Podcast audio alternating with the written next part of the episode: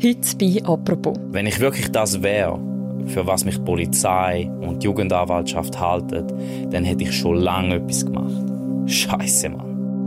Ein junger Mann, der die Behörden für einen Rechtsterrorist halten, der aber selber behauptet, er sei kennen. Miran S. ist ein 19-Jähriger und Karin Keller-Sutter nennt ihn als Beispiel für einen Gefährder, wenn sie klar machen wer mit dem neuen Antiterrorgesetz besser könnte kontrolliert werden. Ein Minderjähriger hat im Internet sich Stoff beschafft, um eine Bombe zu bauen. Er hat eigentlich eine Moschee angreifen nach dem Vorbild von Christchurch. Nur er selber fühlt sich falsch verstanden. Ich wäre niemals dazu bereit gewesen, so etwas in meinem Leben zu machen. Mit dem Fall Miran S. befasst hat sich der Leo Einholzer. Er ist Volontär beim Recherchedesk von Tamedia. Und um diesen Fall geht es heute bei «Apropos» im täglichen Podcast vom Tagesanzeiger. Mein Name ist Mirja Gabatuller. Hoi Leo. Hoi. Leo, wir müssen vielleicht vorausschicken, also vom neuen Antiterrorgesetz wäre der Fall in der Praxis wahrscheinlich nicht betroffen, aber er zeigt den schwierigen Umgang der Behörden mit potenziellen Terroristen. Weil der Miran S., das ist ja ein Pseudonym, in Wirklichkeit heißt er anders, macht der Schweizer Behörden seit Jahren Sorgen. Wer ist das? Der Miran S. ist ein 19-Jähriger, ein ehemaliger Elektrikerlehrling aus der Ostschweiz. Und er ist der Mann, der die Schweizer Behörden für den ersten Rechtsterrorist in der Geschichte der Schweiz halten.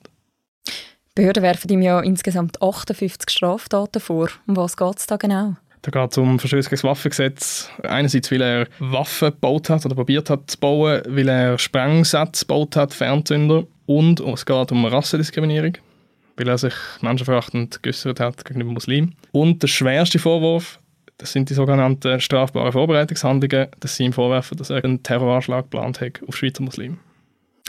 Er selber stellt sich ja ein bisschen anders dar. Du hast per Videocall mit ihm geredet und das ist ein Auszug aus dem Gespräch, nachgesprochen von einem Sprecher. Ich bin nicht so gewaltbereit ich lüge nicht. Ich habe ich ha ein anderes Mindset äh, und ich habe eine andere politische Meinung vertreten. Aber ich wäre niemals dazu bereit gewesen, so etwas in meinem Leben zu machen. Er selber sagt, er würde nie in Realität so einen Anschlag begehen. Wie, wie hat er sich denn selber in dem Gespräch dargestellt dir gegenüber? Als sprengstoffbegeisterter, chemiebegeisterter junger Mann, wo durch schlechte Umstände in die rechtsextreme Szene reingekommen ist, dort weitergemacht hat mit seinen Sprengstoffversuchen, aber nie wirklich einen Terroranschlag auf Muslimen ausführen wie ist es denn überhaupt dazu gekommen, dass du als Journalist so ein Gespräch führst mit einem, wo die Behörde als möglicher Rechtsterrorist einstuft? Also wieso sucht er den Kontakt mit den Medien? Er hat es nicht unbedingt gesucht, sondern die Umstände haben ihn dazu gebracht, den Kontakt zu suchen. So war so, dass wir schon länger gewusst haben, dass, dass der Miran S. existiert, aber nicht wirklich, was er genau gemacht hat, nur, nur grob. Es war dann so, gewesen, dass ich äh, vor Ort recherchiert habe, also im Wohnort. Ich war da, gewesen. ich habe probiert, auch Kontakt aufzunehmen mit seiner Familie und indirekt dann mit ihm. Die Familie hat das aber nicht wollen, sie haben komplett abblockt, äh, haben sehr, äh, soll ich sagen, hässig reagiert auf die Kontaktbesuche. Wir haben dann den ersten Artikel geschrieben, auch mit dem, was wir gewusst haben. Und ungefähr eine Woche später hat er mir angerufen, ich bin jetzt mit in der Stadt gestanden mit Postisäck, Afrika. Dann rufen mir irgendeine Nummer an und ich nehme ab und es heisst, Grüezi Reinholzer, wissen Sie, wer da redet? und ich habe naja, ich, ich habe es schon gedacht, weil, wer das ist, weil Ostschweizer Dialekt etc. Ähm, habe dann gesagt, ich glaube, ich habe eine Idee, aber Sie dürfen es mir gerne sagen. Er hat gesagt, nein, nein, ich soll raten. dann hat seinen Namen gesagt und dann haben wir länger geredet. So ist eigentlich der Kontakt mal zustande gekommen. Wir haben dann mehrere Stunden immer wieder geredet über den Fall und irgendwann sind wir dann übereingekommen, dass wir ein Video-Interview machen für so einen Artikel. Und er hat auch das Bild von sich selber ein Stück korrigieren wo genau. in den Medien gezeichnet wird über ihn. Genau, er hat ein bisschen seine eigene, das ist eben sehr selten, dass das jemand macht in so einer Situation. Er hat probiert, das ein bisschen selber in die Hand zu nehmen und sich selber zu äußern, anstatt sich einfach zu verstecken. Und also was für ihn wirklich so das zentrale Anliegen immer war, ist einfach mal können sagen, dass er kein Terrorist ist und dass was Behörden sagen, nicht stimme. Ich kann mir vorstellen, dass bei euch auch einmal der Gedanke da war, soll man sich wirklich mit so jemandem unterhalten? Er bekommt ja irgendwie auch eine Plattform Genau, also ich finde, es gibt einen großen Unterschied zwischen über eine Plattform bieten und mit jemandem reden als Journalist. Was man muss sagen, ich habe in dieser Zeit die Möglichkeit gehabt, um die Verfahrensakten einzusehen. Das sind äh, mehrere hundert Seiten, wenn nicht, wenn nicht tausend. Das heißt, ich habe sehr genau gewusst, was er gemacht hat und ich habe, ich habe sicherstellen, dass nichts verloren geht, was ihn belastet. Äh, ich finde, es ist von großem öffentlichem Interesse zu wissen, wie so etwas passiert. Einmal aus der Perspektive von jemandem, der selber die Richtung geht. Auch wie sich so jemand radikalisiert, wie er Aktionen der Behörden dann erlebt, was das für einen Einfluss auf ihn hat Darum sehe ich das nicht als Plattform geben. Mhm. Also schauen wir uns doch das mal an, wie das im Fall von Miran S. war. Also er ist ja vor ein paar Jahren, kann man sagen, nur ein mehr oder weniger unauffälliger Elektrikerlehrling aus der Ostschweiz gewesen. Wie ist das denn in seinem Fall abgelaufen? Wie wird so jemand wie er radikalisiert? So wie er es erzählt, und auch die Polizei hat das, das ähnlich ermittelt, ist er sprengstoffbegeistert gewesen, ist über das zu so Sprengstoffkreisen gekommen. Dort hat er einen, einen, online einen jungen Deutschen getroffen, der nicht nur Sprengstoff begeistert war, sondern auch schwer rechtsextrem. Und hat dann in Gespräch mit ihm per Telefon und so seine Gesinnung angenommen und sich dann selber radikalisiert. Und von da führt er ja, du beschreibst das auch in deinem Artikel, den du geschrieben hast, eine Art ein Doppelleben. Also auf der einen Seite hat man nach wie vor den Lehrling. Und was ist die andere Identität, die er sich in dieser Zeit aufbaut? Ja, die von einem islamhassenden Sprengstoffexperten in so rechtsextremen Online-Kreis. Also sie haben Chatgruppen, WhatsApp-Gruppen gemacht. Und die haben dann Attentats, Fantasien, Sprengstoff, Bautipps, Waffentipps miteinander austauscht. Und er steht immer wieder so fluktuierend aktiv gewesen in diesen Chats. Aber eben, es war sehr separat von seinem, von seinem eigentlichen Leben. Also in seinem mhm. echten Leben hat niemand gewusst von seinem Rechtsextremismus. Und dann kommt 2019 der Anschlag in Christchurch. It's the deadliest terrorist attack in New Zealand's history. A hate crime targeting Muslims. 49 people are known to have died. Dozens more are being treated in hospital for gunshot wounds. In zwei Moscheen sind Schüsse gefallen. Die Gläubigen versammelten sich gerade zum Freitagsgebet. Der mutmaßliche Haupttäter, ein Rassist und Rechtsextremist aus Australien. Seine Opfer hat er regelrecht niedergemäht. Was löst der Anschlag, wo 51 Menschen sterben, bei Miran S. aus? Der Miran S. ist dort schon seit einem Zeitchen weniger aktiv in diesen Chats. Und das hat ihn offenbar wirklich elektrisiert. Also man sieht, er gründet am gleichen Tag eine neue WhatsApp-Gruppe für seine rechtsextremen Kollegen. Und dann etwa zwei Tage später redet er darüber, dass ihm jemand einen Lauf schicken für eine Imitationswaffe, für eine Uzi. Er probiert auch über Arztstifte zur Tötung von Muslimen. Also es ist wirklich eine sehr große Menge von menschenverachtenden Nachrichten. Unter anderem sind dort zwei Instagram-Posts, wo er ein Video postet vom Attentat von Christchurch und oben drüber schreibt, gonna do the same one day. Also irgendwann werde ich das gleiche tun. Mhm. Und er fragt auf Instagram um Waffen und Munition für den Anschlag. Durch die Posts und die Nachrichten zu Christchurch werden ja dann auch Behörden, Sicherheitsbehörden in den USA auf ihn aufmerksam.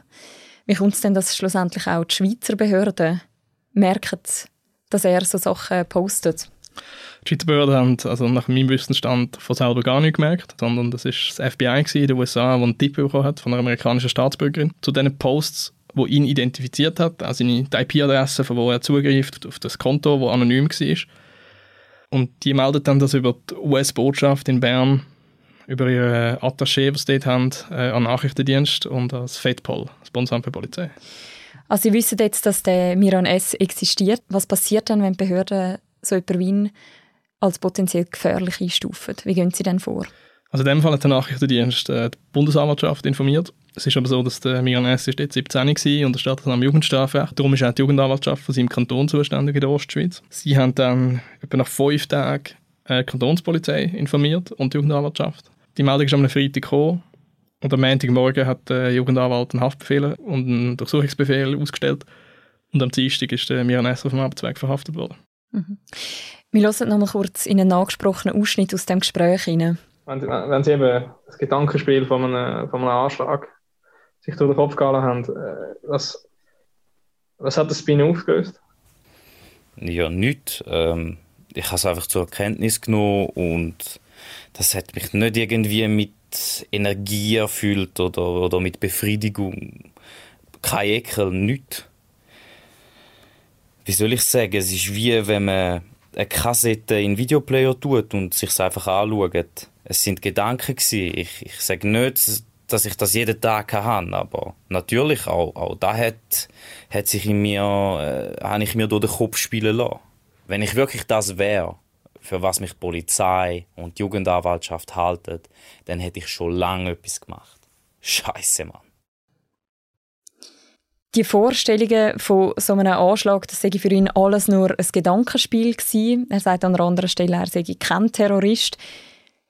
Gleichzeitig versteht man ja auch, wieso die Behörden das sehr ernst haben müssen mit seinem Verhalten. Wie ist dir persönlich gegangen? Hast du ihm das abgenommen, seine Geschichte? Das ist sehr schwierig zu sagen, weil seinen Fall haben drei Psychiater begutachtet. Sie haben sich alle drei widersprochen. Sie sind alle zu anderen Schlüssen gekommen. Von dem her, es ist sehr schwierig, wenn ich jetzt als Journalist komme und irgendwie sage, äh, was, was wirklich passiert ist. Das würde ich mir nicht anmaßen. Was man aber auf jeden Fall kann sagen kann, ist, dass der Fall ja zeigt, wie schwierig es für die Behörden ist, um den richtigen Umgang mit jemandem, den man eben als Gefährder sieht, zu finden, oder? Genau, es zeigt vor allem, dass, man, dass es wahnsinnig schwierig ist, zu wissen, was jemand wirklich will machen, sogar wenn er damit droht. Also wirklich, wirklich wissen, was jemand macht, bevor er es macht, kann man eigentlich nicht. Das ist eine wahnsinnig schwierige Frage. Das nennt man Predictive Policing, wo man immer mehr macht. Und wo man irgendwie als Gesellschaft muss zu, einer, zu einer Antwort kommen, inwiefern man das will machen und wie stark man das will machen. Und was es auch zeigt, ist halt, wie schwierig das für Behörden ist, auch mit jemandem, der ihnen schon bekannt ist, wo sie glauben, der ist ein Gefährder, mit dem umzugehen, den zu kontrollieren, gleichzeitig nicht seine Radikalisierung zu fördern, weil er sich vom Staat malträtiert fühlt. Das sind, also es wirft sehr, sehr viele sehr schwierige Fragen auf. Jetzt wird das Antiterrorgesetz wird ja den Umgang mit potenziellen Gefährdern vereinfachen. In seinem Fall hätte ja das jetzt aber keinen Unterschied gemacht, oder? Ob genau. wir das hätten. Genau, also BMT sieht vor allem vor, so zum Beispiel äh, also Hausarrest, äh, Reihenverbot, dass man nicht mehr, zum Beispiel nicht mehr eine Moschee betreten jetzt bei dschihadistischen Gefährdern. Und ich meine, bei ihm ist das alles völlig, völlig nutzlos. Er, ist, er hat sich äh, radikalisiert an seinem Handy, oder? Ähm, es gibt, also er hat auch, es ist nicht, also es, er hat keinen Kontakt gehabt zu irgendwelchen Schweizer Rechtsextremen ähm, von dem her, also seine Sprengstoffbestellung hat er vom Computer aus gemacht, oder? Also all die, all die Massnahmen, über die wir jetzt so viel reden, mit dem, mit, mit dem Antiterrorgesetz, äh, sind in seinem Fall wären nutzlos gewesen. Außerdem war er im, genau in so einem Strafverfahren gewesen, wegen strafbarer Vorbereitungshandlung. Also genau in so einem Strafverfahren präventiv, bevor etwas passiert ist. Das heißt, die Behörden haben schon alle Handhaben, also haben bei ihm alle diverse Möglichkeiten gehabt, um ihn zu überwachen, zum Zwangsmaßnahmen gegen ihn vollziehen, etc. Trotz allen Massnahmen, der Miran S. ist ja heute nicht mehr in Haft. Genau, er war im Massnahmenzentrum in Wittikon, in der Nähe von Zürich, und er ist dort einfach rausgelaufen. Also, er hat äh, halb Abgehauen. Ja, genau. Er hat eine Lehre machen auf dem Gelände, auf dem Massnahmenzentrum und er hat mir das dort erzählt. Er hat einfach zu der Betreuer gesagt, in der Mittagspause, er sitzt auf das Bänkchen am Rand vom Areal. Das dürfen die Insassen oder die Klienten, wie, wie sie es dort nennen. Ja, und dann ist er einfach verschwunden. Und ist irgendwie auf den Balkan gekommen. Und jetzt hast du auch mit ihm telefoniert, als er irgendwo im Balkan ist. Was sagt er denn, was aus ihm geworden ist? Er hat einen relativ zufriedenen Eindruck gemacht. Er hat seine Elektrikerlehre fertig gemacht dort. Er arbeitet jetzt im Büro, er hat ein soziales Umfeld. Äh, und er hat absolut kein Interesse daran, irgendwie Probleme mit den lokalen Behörden zu bekommen. Das geht ihm eigentlich gut. Und gleichzeitig haben wir gemerkt, dass er wie so, einerseits ist er irgendwie, irgendwie stolz darauf, dass er so wichtig geworden ist und dass auch eigentlich alles Sutter zum Beispiel über ihn redet. Andererseits ist, halt, also ist für ihn, dass ihm das zusetzt, der Trend von seiner Familie. Und das können jetzt die Schweizer Behörden in seinem Fall noch machen, wenn sie nicht wissen, wo er ist? Sie können eigentlich praktisch nichts mehr machen. Sie wissen zwar, in welchem Land er sich aufhält. Das Problem ist, dass er ist Doppelbürger. Das bedeutet, dass er nicht ausgeliefert wird von seinem, von seinem zweiten Heimatland. Was sie jetzt probiert haben, ist Strafverfahren abzutreten an die Behörden von dem Land auf dem Balkan. Sie übersetzen da diverse Dokumente im Moment.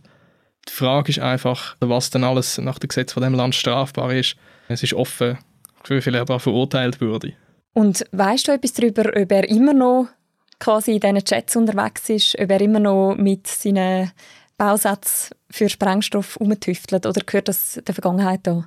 Also er distanziert sich jetzt klar von dem. Er hat gesagt, er hat sich das sehr verändert. Muslime sagen für ihn jetzt Mitmenschen. Er hat gelernt, dass in allen, in allen Gruppen gibt es gute und schlechte Menschen. Er hat gesagt, Christen, Amerikaner, Schweizer, Araber. Ich kann das aus meiner Position in der Schweiz natürlich nicht nachprüfen, was er macht. Aber das ist das, was er sagt. Danke vielmals, Leo, für das Gespräch. Sehr gerne. Das war eine weitere Folge von «Apropos», einem täglichen Podcast vom «Tagesanzeiger» und von der Redaktion Tamedia. Die ganze Recherche die verlinken wir auch noch im Beschreib zu deren Episode. Die kann man auch noch nachlesen bei uns auf der Webseite. Und unseren Podcast gibt es am Montag wieder. Bis dann, macht's gut. Ciao zusammen.